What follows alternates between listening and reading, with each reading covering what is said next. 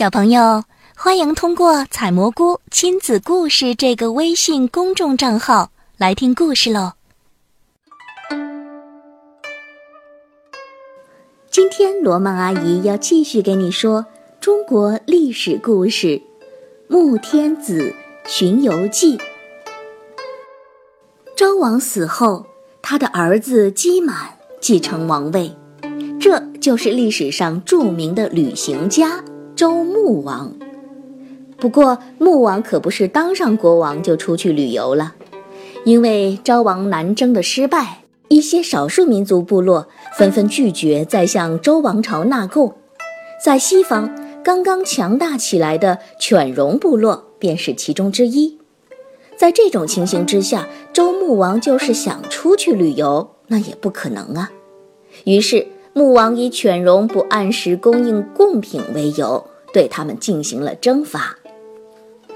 这一次西征取得了胜利，得到了犬戎进贡的四只白狼和四只白鹿，还得到了一把锋利的宝刀。据说啊，这把刀割玉就好像是切泥团一样容易。为了加强对犬戎的控制，周穆王把犬戎部落的五个王。都抓回来当了俘虏，还把他们的一部分人迁到了太原去居住。不久，周穆王又向东来攻打徐荣，取得胜利之后，在涂山会合诸侯，巩固了周王朝在东南的统治。